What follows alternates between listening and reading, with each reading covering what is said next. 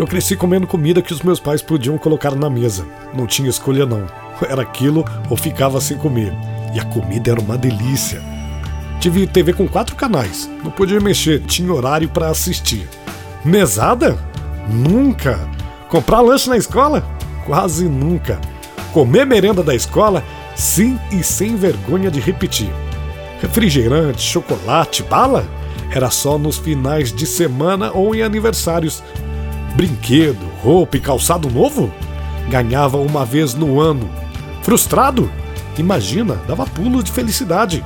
Bebi água de torneira, andava descalço, tênis barato e roupa sem marca. Não tive celular, nem tablet, e muito menos computador. Ajudava minha mãe nas tarefas de casa.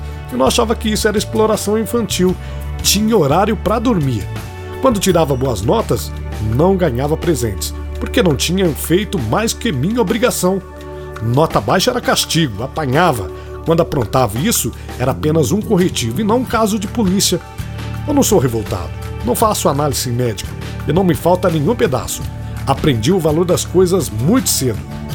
Se você também faz parte dessa elite, mande esse áudio para mostrar que sobreviveu. Menos frescuras e mais disciplina para essa geração.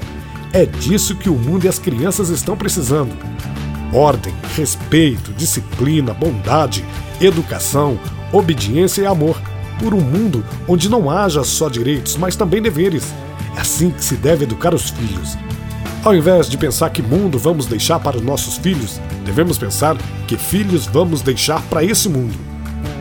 Pense nisso.